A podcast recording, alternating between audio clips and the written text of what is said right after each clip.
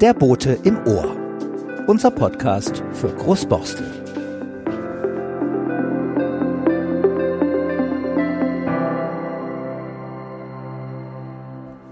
Herzlich willkommen zum Boten im Ohr. Diesmal mit einem Ausblick von Ulrike Zeising auf die sommerlichen Kulturtage in Großborstel. Über was wir uns freuen können und was da so alles in Corona-Zeiten zu beachten ist. Aber zuerst eine Erinnerung an die Großborstlerin Esther Bejarano, die am 10. Juli mit 96 Jahren verstorben ist. Sie überlebte die KZ-Gefangenschaft in Auschwitz und Ravensbrück, kämpfte Zeit ihres Lebens gegen das Vergessen, gegen den Faschismus. Der Bote im Ohr hat sich mit zwei guten Freunden und Weggefährten von Esther Bejarano zu einem Gespräch verabredet. Mit Friederike Haufe, Konzertpianistin und Heilpraktikerin für Psychotherapie. Sie führt das bundesweit erfolgreiche Projekt Taste for School, das SchülerInnen allgemeinbildender Schulen klassische Musik näher bringt. Friederike Haufe ist seit 39 Jahren Großborstlerin. Mit Volker Amels, ebenfalls Pianist, Zudem Direktor des Konservatoriums Johann Wilhelm Hertel der Landeshauptstadt Schwerin und Leiter des Zentrums für verfemte Musik der Hochschule für Musik und Theater Rostock. Er ist seit 40 Jahren in Großborstel. Beide musizieren auch gemeinsam als Klavierduo. Ein besonderer Nachruf auf Esther Bejarano. Das Interview führt Uwe Schröder. Ja, ich freue mich, dass es geklappt hat. Heute treffen wir uns, um über Esther Bejarano zu sprechen, die vor 14 Tagen gestorben ist äh, und vor einer Woche beerdigt wurde auf dem jüdischen Friedhof in Ohlsdorf. Ich darf begrüßen Friederike Haufe und Volker Amels. Wir sitzen im Garten von Friederike Haufe und Volker Amels. Es ist schönes Wetter. Und wir gedenken einer großartigen Persönlichkeit in Großborstel, Esther Bejarano. Ähm, wir haben uns entschlossen, im Boten und Boten im Ohr äh, keinen Nachruf zu machen, sondern sozusagen ein, ein, eine Gedenksendung, einen Gedenkartikel. Wir wollen uns an Esther Bejarano gerne erinnern. Esther Bejarano war eine faszinierende Frau, die nahezu jeden begeisterte, der sie traf. Ähm, daher meine Frage, Friederike Haufe. Sie kennen Esther Bejarano schon wesentlich länger als ich. Ich habe sie nur kurz kennenlernen dürfen. Wann und wie haben Sie sie kennengelernt? Wir haben sie kennengelernt im, über den Kontakt von Barbara Nietruch, die sehr eng mit ihr befreundet war, ähm, weil wir ja in dem Thema verfilmte Musik unterwegs sind und eine Zeitzeugin und Künstlerin wie Esther Bejarano natürlich ähm, gut dazu passte, beziehungsweise Barbara Nietruch fand, wir müssten uns unbedingt kennenlernen und das war eben ja, ich denke mal Jahrtausendwende ungefähr. Also das war dann nach dem Tod von Nissim, ihrem Ehemann, der 1999 verstorben ist. Genau, da haben wir sie persönlich kennengelernt. Vom Sehen kannte ich sie schon all die Jahre, die ich vorher in Großborstel wohnte und auch ihren Mann, ähm, weil das ja hier unser, der Vorteil unseres Dorfes ist, dass man sich kennt und richtig persönlich dann eben über Barbara Nietruch, die uns gezielt zusammengeführt hat, weil sie ja immer die ähm, Gedenkwoche organisiert hat hier im Bezirk Nord. Und dann fand, wir müssten was zusammen machen. Ja, und da kann ich dann vielleicht gleich einhaken. Dadurch äh, kam es auch dazu, dass unser Sohn Richard Haufe Amels ähm, bei der Einweihung des ähm, Marionasplatz, Marionasplatz ähm, hatte Barbara Nitruck gesagt, er solle doch einfach mal seine Kamera mitbringen, weil er da einfach schon so ein Hobby hatte und das immer ganz gerne gefilmt hat. Und daraus ist dann tatsächlich, tatsächlich sein Dokumentarfilm über Esther Bauer entstanden. Aber welche Musik sollte man nehmen? Und Richard ist dann sozusagen darauf gekommen, ähm, Esther Bejaranos äh, äh, großen Hit, sage ich jetzt mal, Bella Ciao, äh, das auch zu untermalen. Und das passte wirklich ganz fantastisch, diese Musik zu dem Film. Das heißt, das war sozusagen die erste Zusammenarbeit, sage ich mal, die gar nicht über uns lief, sondern dann tatsächlich über Richard. Esther Bejarano kannte äh, Marie Jonas und Esther Bauer, ähm, kennt ja viele, hat unglaublich viele Menschen hier in Hamburg kennengelernt, die auch verfolgt waren. Peggy Panas, denke ich nur. Die waren ja fast ein Zweier gespannt, haben jetzt auch die Ehrendenkmünze gemeinsam bekommen. Ähm, leider ist Esther ja nicht Ehrenbürgerin von Hamburg geworden. Sie ist Ehrenbürgerin in ihrem Geburtsort Saarlouis. Warum ist sie nicht Ehrenbürgerin geworden? Es ist ja mehrfach von Matthias Petersen von der SPD vorgeschlagen worden. Der hat ja jeden Bürgermeister angesprochen und hat gesagt, warum macht ihr das nicht? Das ist natürlich auch eine Möglichkeit zu spekulieren, aber das, was Esther so ausgezeichnet hat, diese Offenheit, diese Klarheit ihrer Gedanken und auch ihrer Botschaft, das hat natürlich auch nicht jedem gefallen, würde ich jetzt mal so sagen. Und wenn man ähm, dann sagt, okay, eine Ehrenbürgerschaft, dann muss das irgendwie alles stimmig sein und dann ist das auf einmal eine politische Diskussion. Und ich kenne das äh, aus meiner Stadt äh, Schwerin, in der ich arbeite. Ähm, da haben wir äh, den Landesrabbiner zum Ehrenbürger äh, machen können und in, interessanterweise eine Hamburgerin, Brigitte Feldmann, die äh, im Kulturgeschäft überall sich unglaublich ausgezeichnet hat. Aber bei Esther war es eben so durch ihre Klarheit und die, ich, wir haben sie ja beide am 8. Mai letzt zuletzt gesehen, wo sie äh, mit Peggy äh, Parnas da aufgetreten ist bei diesem äh, Marsch dort. Und sie war immer klar, sie war unprätentiös. Und worüber wir beide uns gefreut haben, weil wir ja gerade im Urlaub waren, ist, dass sowohl Heiko Maas als auch äh, äh, unser Bundespräsident Steinmeier sich über sie geäußert haben. Und vielleicht ist das sogar fast noch ein bisschen mehr wert als eine Ehrenbürgerschaft. Das stimmt. Aber trotzdem ist ja ein gewisser Widerstand äh, zu spüren gewesen, der natürlich mit ihrer offenen, direkten Art zu tun hat. Sie war ja Kommunistin, erklärte Kommunistin, war in der DKP, war im VVN und das fand ich besonders skandalös, dass der VVN äh, sozusagen äh, auch wieder verfolgt wurde, indem ihm die Gemeinnützigkeit aberkannt werden sollte. Ich dachte, das gibt's ja gar nicht. Aber Esther hat darauf hervorragend reagiert. Sie war ja Ehrenvorsitzende des VVN und das, was mich immer gewundert hatte, das äh, ist, dass sie so positiv an die Sachen geht, auch wenn sie über ihre ihre Vergangenheit in der Nazizeit, vor der Nazizeit berichtet und ihr Überleben im KZ, wenn sie darüber berichtet, dass sie so frei und so klar darüber sprechen kann und gerade es wirkte geradezu unbelastet. Wie könnt ihr euch das erklären? Also da möchte ich eigentlich an eine wirklich eine wunderbare Erinnerung anknüpfen. Äh, es ist uns gelungen, Esther tatsächlich ähm, nach Rostock in die Hochschule einzuladen. Sie hatte dort ihr Buch präsentiert, das hatte sie dann auch einmal in Schwerin machen können. Und in dieser Rostocker Veranstaltung, ähm, das war so faszinierend. Da wurden, ähm, wurde sie begleitet, musikalisch begleitet von zwei Studierenden, die bei meinem Festival einen wunderbaren Preis äh, erzielen konnten. Und die haben sozusagen so ein Programm um sie herum gebastelt und Esther hat vorgelesen. Und sie war so begeistert und dann haben die auf einmal angefangen, alle gemeinsam zu singen und äh, spontan, und, spontan und, und die, die, Zuschauer, die Zuhörenden, die, die waren begeistert, die standen bis tatsächlich an den Eingang, äh, das sind zwei Stockwerke und äh, man hätte den, den Hauptsaal locker ähm, besetzen können, aber es gab eben keinen Platz. Es mhm. musste sozusagen der Orgelsaal sein.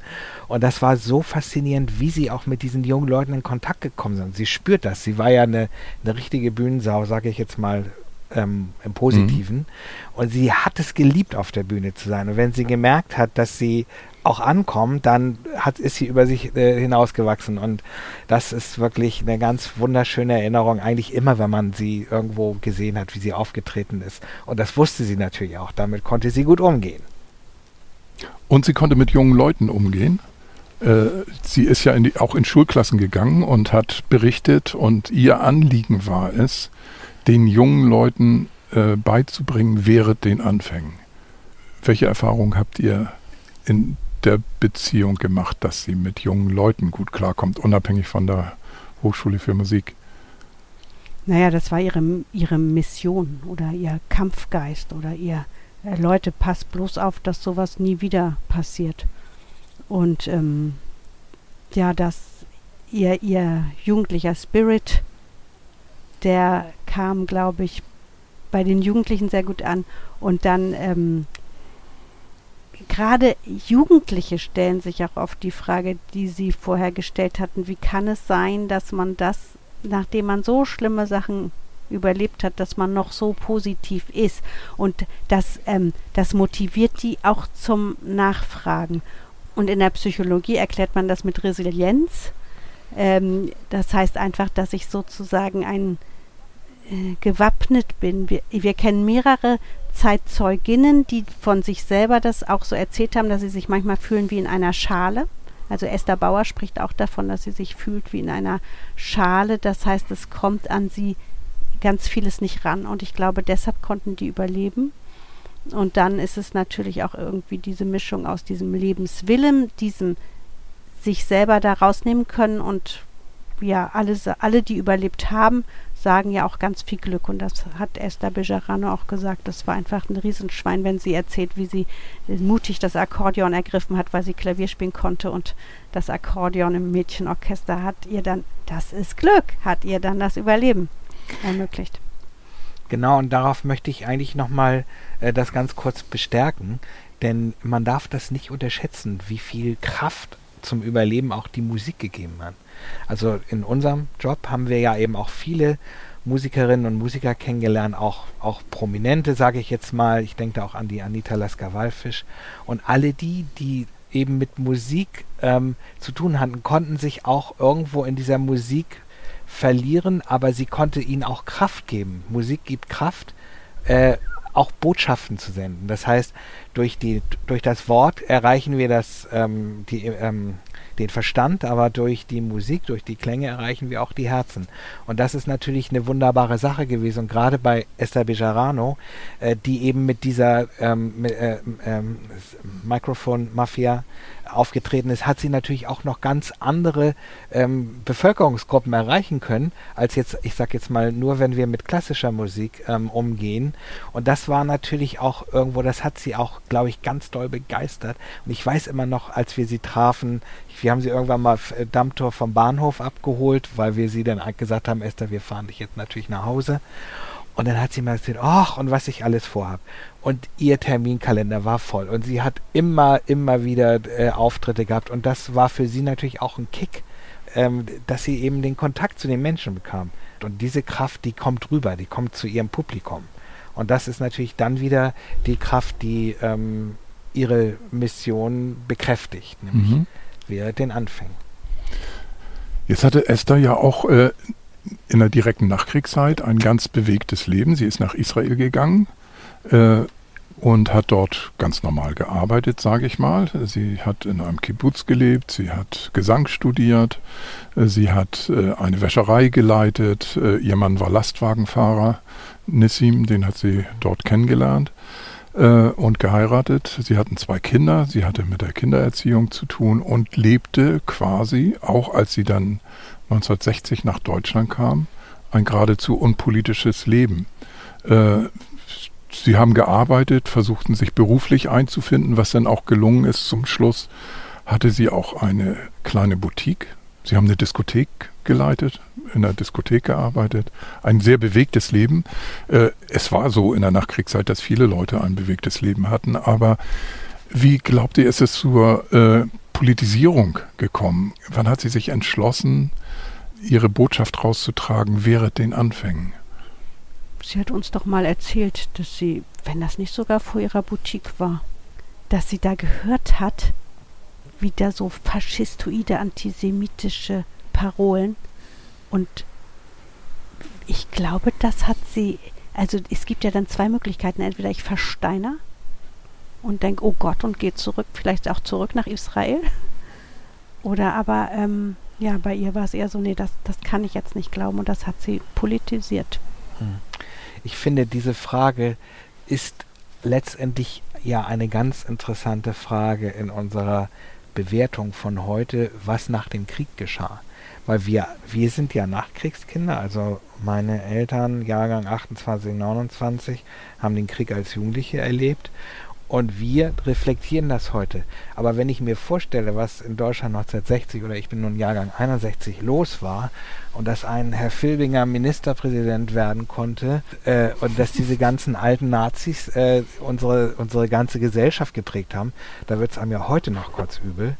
Und umso mehr ist es natürlich wirklich fantastisch, wenn solche Menschen mit so einem großen Herz und ob sie nun Kommunistin war oder Sozialdemokratin oder Christdemokratin, ist eigentlich völlig wurscht. Aber sie wollte einfach äh, sozusagen diese Botschaft geben, dass es so nicht weitergehen kann.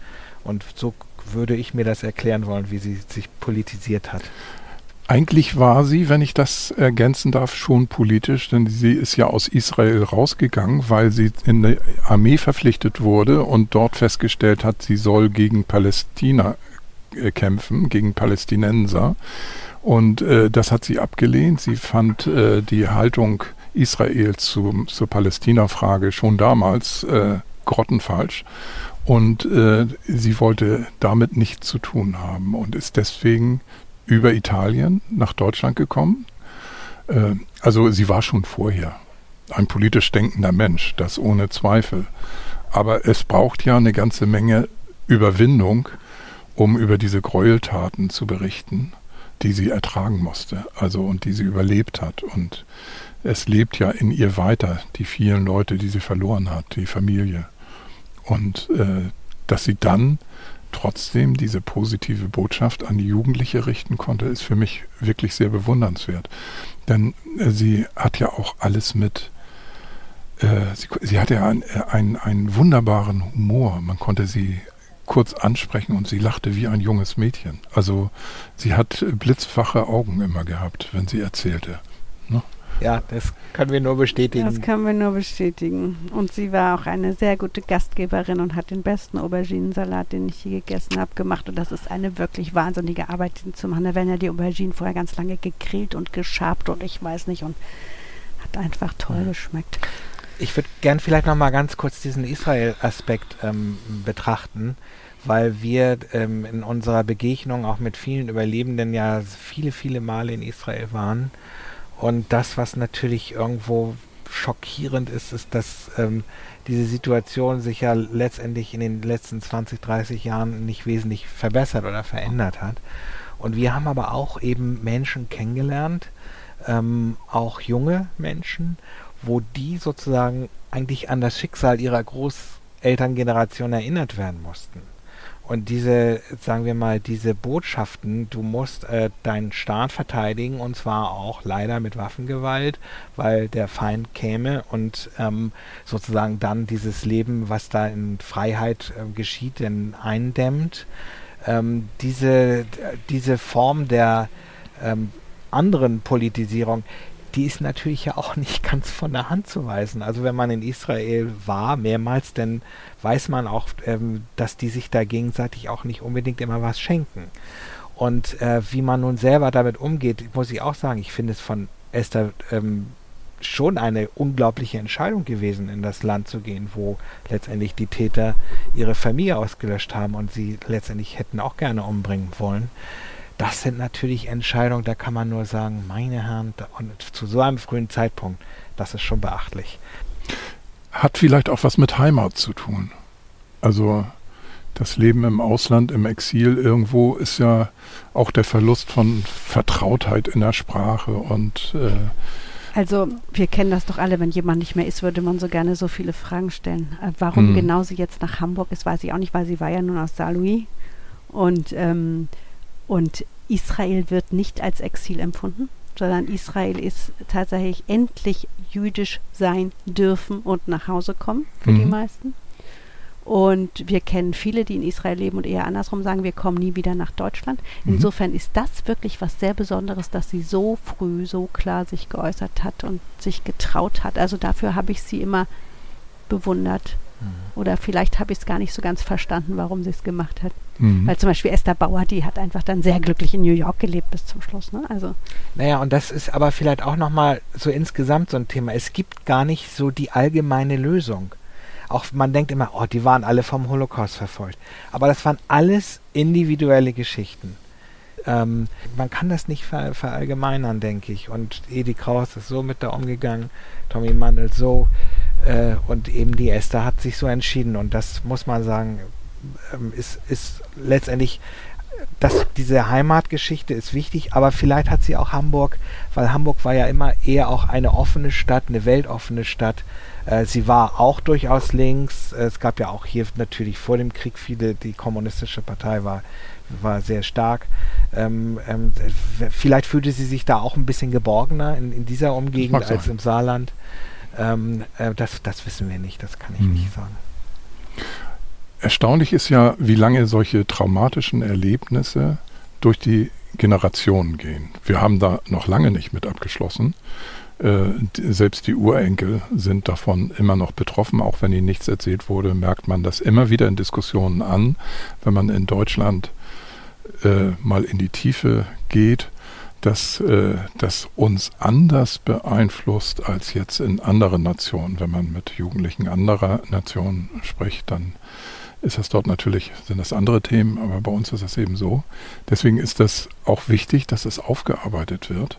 Und äh, was besonders wichtig ist und was es das äh, Botschaft an uns, an mich besonders auch war, ist, dass wir diesen politischen Kampf aufnehmen müssen gegen die neuen Rechten, die da immer wieder auftreten. Wenn wir sehen, was im thüringischen Landtag im Moment abläuft, dass die AfD sich da nationalsozialistischen Sprachgebrauchs bedient. Das ist sowas von entsetzlich und muss umso entsetzlicher gewesen sein für die Leute, die das noch selbst erlebt haben. Ne?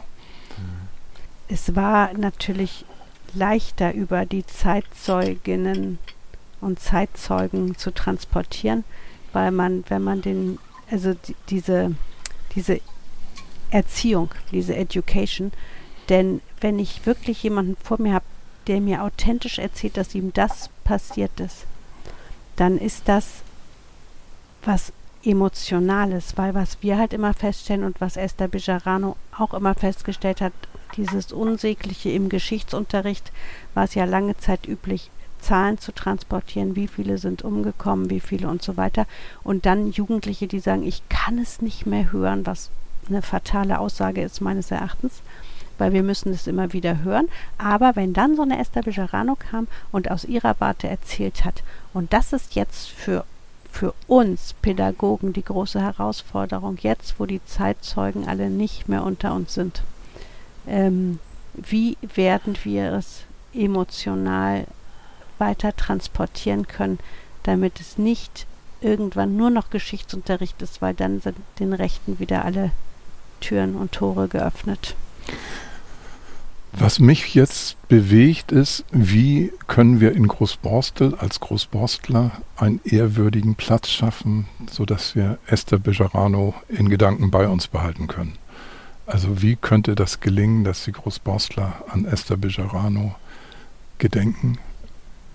Wir haben jetzt im Ausland ähm, mitgekriegt, dass man ja wohl doch schon dabei ist, ähm, über Straße zu reden. Straßennamen. Jetzt können wir natürlich schon sagen, es ist auch so, das Prozedere gehört immer sehr lange. Also das darf sowieso erst zwei oder drei Jahre, nachdem jemand verstorben ist, passieren. Jetzt könnten wir als Großborstler natürlich da ein bisschen vehement werden, zu sagen, ähm, den Esther Bijarano-Weg, die Esther Bijarano-Straße brauchen wir jetzt wirklich. Also ähm, erstmal, ich glaube, dadurch, dass es schon diskutiert wird, könnte es auch was werden. Wir, wir persönlich sind sehr davon berührt und gerührt gewesen, dass sie gerne ähm, in dieser Initiative Markus und Dahl Ehrenmitglied geworden ist, weil ich denke, im übertragenen Sinne war das nämlich auch ihr Thema als Künstlerin. Wusste sie genau, dass es total wichtig ist, jüdische Künstlerinnen und Künstler und dann sogar verfemte Künstlerinnen und Künstler zu stärken und in, ins Bewusstsein zu holen, so dass überhaupt ähm, uns im täglichen Leben klar wird, dass das alles unsere Mitbürger gewesen sind, wenn ich jetzt an Annie Glissmann oder Gerd Markus denke, diese Straßen, die wir jetzt haben. Und dann wäre es doch ziemlich toll, wir würden auch eine Esther Bejarano Straße hier in Borstel kriegen. Welche könnte das sein? Die darf ja nicht zu klein sein, ne? Ich meine, die Borstler Chaussee wird wohl die Borstler Chaussee bleiben. Aber Brödermannsweg, da wo sie gelebt Jetzt hat. Jetzt muss man gucken, wer war der Brödermann? Ja, ein Grundbesitzer. Also ich denke immer, dass man so einen guten Gedanken nicht ähm, ausführen sollte, wenn etwas anderes dadurch sozusagen sch schlechter wird oder so. Mhm. Das, da, Na klar. Man muss, man muss irgendwie was eigenes finden. Ich meine, äh, aber auch eine Schule nach ihr zu benennen, finde ich jetzt auch nicht völlig abwegig. Mhm. Ich meine nur, dass äh, sowas zum Beispiel äh, fände ich auch ein Zeichen für die nächsten Generationen. Und ich meine, wir haben ja hier auch äh, Wolfgang Borchert, wurde ja auch ge ge geehrt in, in Mhm. Eppendorf und so weiter. Also es ist ja auch anscheinend nicht unmöglich. Wir haben zwei Schulen, die eigentlich keinen guten Namen haben. Die Moderne Schule Hamburg und die Schule am Lockstädter Damm. Die Schule am Lockstädter Damm ist natürlich wirklich eine interessante Idee. Da habe ich nämlich damals Zivilis geleistet. Ja, und das ist eine tolle Schule. Das und ist auch deshalb toll, weil ähm, das, das ist ganz toll, weil das passt wirklich, weil Esther Bejarano auch ähm, zum Beispiel sich mit diesen Euthanasie-Sachen Ja, beschäftigt eben. hat. Da Idee. haben wir doch schon mal eine Idee geboren. Wir Im müssen das Garten. mal im Garten von Friederike Hauf und Volker Amels. Also ich könnte mich da total mit identifizieren. Diese Schule, also äh, gut, das ist jetzt wirklich 40 Jahre her. Das kann ich jetzt heute nicht mehr beurteilen. Aber äh, da war immer so ein fortschrittlicher und offener Geist. Ist und, immer noch. Ähm, und diese Kinder, die sind unglaublich ernst genommen worden. Da ist viel mit denen gemacht worden. Äh, Kulturelle Angebote. Ich selber durfte mich da sogar musikalisch ausprobieren, äh, indem ich kleine Musikgruppen aufgebaut habe und sowas. Ähm, also das finde ich schon wirklich Mhm. eine beachtliche Idee. Wir müssen das in Großbosse mal so durch den Kopf gehen lassen, was wir für verschiedene Ideen entstehen lassen und dann äh, eine Empfehlung an unsere Politik geben. Und das Problem ist natürlich mit der Straße, ähm, da muss man ja, da haben wir ja selber auch schon eine Erfahrung gemacht, da müssen ja immer viele Menschen auch zustimmen. Also diesen Konsens zu kriegen, Mhm. einen Straßennamen, das muss dann höher politisch an. Vielleicht ist es sogar dann doch besser. Also ich bin dafür, dass es sowohl eine Schule als auch eine Straße gibt. Wolfgang Borchert hat doch auch beides, oder? Ja. Also das fände ich optimal, weil sie ist eine Frau. Die suchen im Moment immer, dass die Straßen nach Frauen heißen. Verdient hat sie es sowieso. Und zur Not leben wir auch damit, dass sie nicht genau in Großborstel ist. Das muss ja nicht unbedingt in Großbosse sein, in Muss ja benannt werden. Wenn wir da den Lokstädter Es entstehen so viele neue Wohnbaugebiete, wo Plätze sind und äh, Straßen neu entstehen, dass wir da bestimmt was Angemessenes finden. ne, Aber ich halte es auf jeden Fall für absolut gerechtfertigt und für uns Natürlich. hier in Großborstel absolut angemessen, dass in einem großen, in einem größeren Dimension Esther Bejarano hier geehrt wird. Wirklich.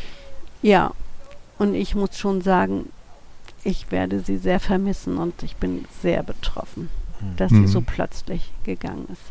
Ich denke, das war ein schönes Gespräch. Ich habe mich schön an Esther Bejarano erinnert, an die kurze Begegnung, mit, die ich mit ihr hatte. Und ich danke herzlich. Und wir wollen noch ein kleines PS sagen, nämlich wir haben uns überlegt, am 10. August spielen wir ja hier im Stavenhagenhaus in dem Sommerfest, Kultursommer Kultursommer, und da werden wir unseren musikalischen Beitrag Esther Bejarano widmen. Wunderbar. Dankeschön.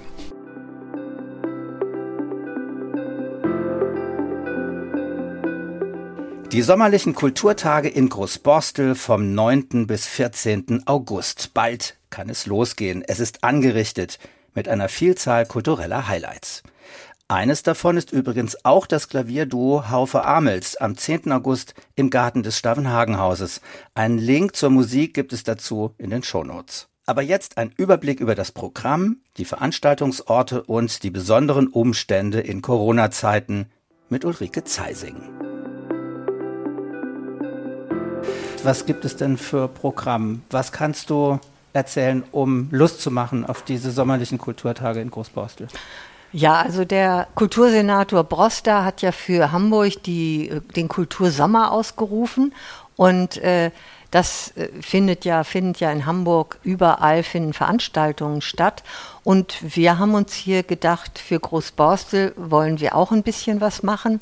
Wir können das nicht so großartig aufziehen und haben uns deswegen auch nicht in diesen Kultursommer einklinken können, äh, weil wir einfach nicht die äh, Situation hier vor Ort haben.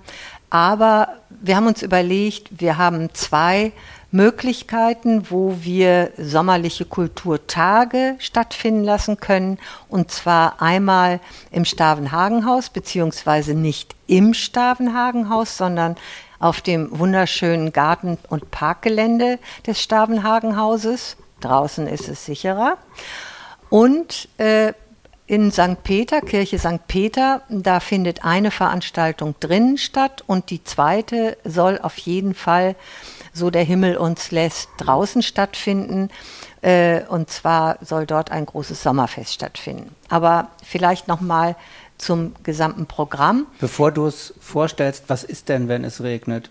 Regenschirme mitbringen oder fällt es dann möglicherweise aus? Das erzähle ich gleich. Also Gut. das ist eben unterschiedlich, je nachdem, worum okay. es sich handelt. Wir, das sind die Freunde des Stavenhagenhauses, das ist die Initiative Markus und Dahl, das ist äh, St. Peter, die ihre Räume und das Gelände zur Verfügung stellen und natürlich der Kommunalverein Großborstel. Und wir haben uns zusammengesetzt äh, und haben überlegt, wie können wir hier eine kleine äh, Form der sommerlichen Kulturtage machen. Über eine Woche lang äh, werden wir jetzt jeden Tag eine Veranstaltung anbieten. Und zwar ist das die Woche vom 9. bis 14 äh, August, das heißt von Montag bis Samstag einschließlich. Montags gibt es in St. Peter von der Initiative Markus und Dahl ein Filmkonzert, Serenade trifft Blues. Wenn man zu dieser Veranstaltung hingehen möchte, dann muss man auf jeden Fall, weil es in der Kirche ist, ein eine Bestätigung mitbringen, entweder dass man doppelt geimpft ist oder dass man genesen ist oder dass man einen Schnelltest gemacht hat. Also das Übliche. Äh, wenn man dann am, am Dienstag ins Stavenhagenhaus gehen möchte, da findet statt ein Klavierkonzert mit dem Duo Haufe und Amels und außerdem äh, wird es einen Stepptanz zu Kattenburgs äh, Tapdance äh, geben, zu einem Stück auch auf dem Klavier zu vier Händen. Also wenn man am Dienstag ins Stavenhagenhaus beziehungsweise in den Garten des Stavenhagenhaus gehen möchte, auch dann muss man einen Nachweis über seinen Impfstatus oder seinen ja, äh, mitbringen. Stavenhagenhaus immer. Kirche nur, wenn man in die Kirche geht. Das ist der Unterschied. Am Mittwoch findet dann draußen auf dem Gartengelände von St. Peter das Sommerfest des Kommunalvereins statt. Wir gehen nicht äh, in den Garten des Stavenhagenhauses damit, weil dort nur 60 Personen zugelassen sind, während auf dem Gelände von St. Peter mindestens 250 Menschen äh, sein können, wenn sie denn äh, munter durcheinander laufen. Wenn, wenn gesessen würde, wären sogar 500 erlaubt. Also ich denke, da haben wir Luft. Und an dem Abend wird die Gruppe Chipai spielen. Das sind vier Musiker, eine wunderbare Sängerin, die spanischen Pop, Soul machen, der äh, einfach sehr ja, fetzig ist und mitreißt. Und an diesem Tag hoffen wir einfach, dass der Himmel uns gnädig ist und es trocken ist, sodass wir mal wieder ausgiebig uns miteinander treffen können, ein bisschen klönen können und Leute sehen können, die wir lange nicht gesehen haben. Wir äh, gehen davon aus, dass auch Essen und Trinken äh, bereitgestellt werden kann. Sollte sich bis dahin Corona-mäßig irgendwas noch verschärfen und äh, Getränke, Ausschank und äh, Würstchen braten und Waffeln backen nicht erlaubt sein, dann äh, sollten die Borstler und Borstlerinnen so schlau sein und sich einfach ein Fläschchen was Leckeres zu trinken und irgendwie einen kleinen Snack mitbringen, damit man ein kleines, dann machen wir halt ein Picknick. Also äh, Zudem, wenn es draußen ist, bei schönem Wetter, also trockenem Wetter, braucht, brauchen wir dort keinen Impfnachweis. Äh, wenn es aus Strömen gießt und wir in die Kirche gehen müssen, dann ist das wieder erforderlich. Da dürfen bis zu 100 Menschen rein. Ich glaube, auch das ist äh, möglich ohne Voranmeldung. Wenn im Stavenhagenhaus bei den Veranstaltungen es äh, Cats and Dogs regnet, dann wird die Veranstaltung abgesagt bzw. abgebrochen, weil ins Stavenhagenhaus dürfen einfach äh, nur so wenige Menschen rein, dass das nicht funktioniert. Jetzt mache ich noch mal die restlichen drei Tage. Das ist Donnerstag der 12., Freitag der 13. und Sonnabend der 14.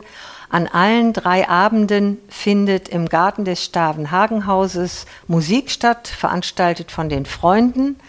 Und zwar gibt es am Donnerstag ein äh, Trio, ein Jazz, Blues, Balkan, Pop Trio. Dann gibt es am Freitag das Lisa Stick Quartett. Die spielen modernen Jazz. Und dann gibt es am Sonntag ein romantisches Trio mit Wiebke Bonsack, Querflöte und mit Cello und Klavier. Da werden klassische Stücke von Mendelssohn, Bartholdy bis Karl Maria von Weber, Haydn, Piazzolla und Debussy aufgeführt. Und alle Veranstaltungen die ganze Woche über beginnen um 19.30 Uhr. Äh, es gibt die Möglichkeit, sich entweder auf der Webseite von der Initiative Markus und Dahl vorab schon mal anzumelden, um sich einen Platz zu sichern. Dies gilt vor allem für den Garten des Stavenhagenhauses. Und außerdem kann man äh, es natürlich auch auf der Website machen von den Freunden des Stavenhagenhauses. Die findet ihr auf der großborstel.de Seite, also www.großborstel.de. Ja, ich glaube, das ist so mal im Großen und Ganzen ja. der Bogen. Äh, ich glaube, das wird einfach schön, wenn wir hier in Großborstel uns mal wieder sehen und dabei Musik und ein bisschen Kultur genießen können. Und das Einzige, was wir jetzt wirklich, wo wir die Daumen drücken müssen, ist, dass das Wetter mitspielt. Ja, also auf jeden Fall hört sich das alles fantastisch an. Und wer das jetzt alles nicht mitbekommen hat, der kann entweder nochmal vorspulen und sich nochmal anhören oder auch natürlich im Booten das Programm sich angucken. Genau. Das ist ja komplett abgedruckt. Es steht alles ganz genau im Boten, etwas im Editorial zu den, äh, wie, man, wie man sich verhalten soll. Und dann das genaue Programm steht im Boden. Also äh, ja, das kann jeder. Und es gibt natürlich auch Plakate, die im Stadtteil aufgehängt werden. Jetzt äh, in der jetzt also ab, ab, ab Montag oder ab, ab Dienstag, sodass, glaube ich, jeder sich informieren kann, was ihn dort erwartet und äh, hingehen kann, wozu er Lust hat. Ja, also ich freue mich wahnsinnig drauf und ich denke, es wird schon anständiges Wetter sein. Das wäre ja gelacht, wenn das nicht. Und wenn mal ein kurzer Schauer kommt, dann, äh, dann Regenschirme ist es mitbringen. Ja wurscht, vielleicht einfach ja, genau einen genau. Regenschirm mitbringen für, zur Sicherheit und eine, und eine Jacke. Und äh, eine Sache noch: Der Eintritt ist überall frei. Äh, wir haben äh, einen äh, Zuschuss bekommen für diese ganzen Veranstaltungen von dem Verfügungsfonds Großborstel. Und da danken wir auch sehr herzlich für. Das ist der Verfügungsfonds, der im Rahmen des Riese-Programms jährlich einmal gefüllt wird. Und da haben wir einen Zuschuss bekommen und von daher ist der Eintritt für alle Veranstaltungen für jeden frei. Bei allen Veranstaltungen kann man sich mit der Luca-App oder auch der Corona-App registrieren, wenn man kommt. Äh, aber selbstverständlich, wer das nicht hat, für den liegen natürlich auch äh, Listen bzw. Zettel bereit, wo man sich einfach dann vor Ort eintragen kann. Alles kein Problem. Und ähm, wer einen Teil des Programms sich anhören möchte, kann im letzten Podcast sich das Ende anhören. Da ist nämlich ein kleiner Ausschnitt von Chipai äh, zu hören. Genau, das ist ein Stück drauf und äh, das Ganz toll. Macht schon mal ein bisschen ja. Lust auf, aufs Kommen. Danke, Ulrike. Dann sehen wir uns spätestens bei den sommerlichen Kulturtagen. Auf jeden Fall. Dankeschön. Ja, tschüss.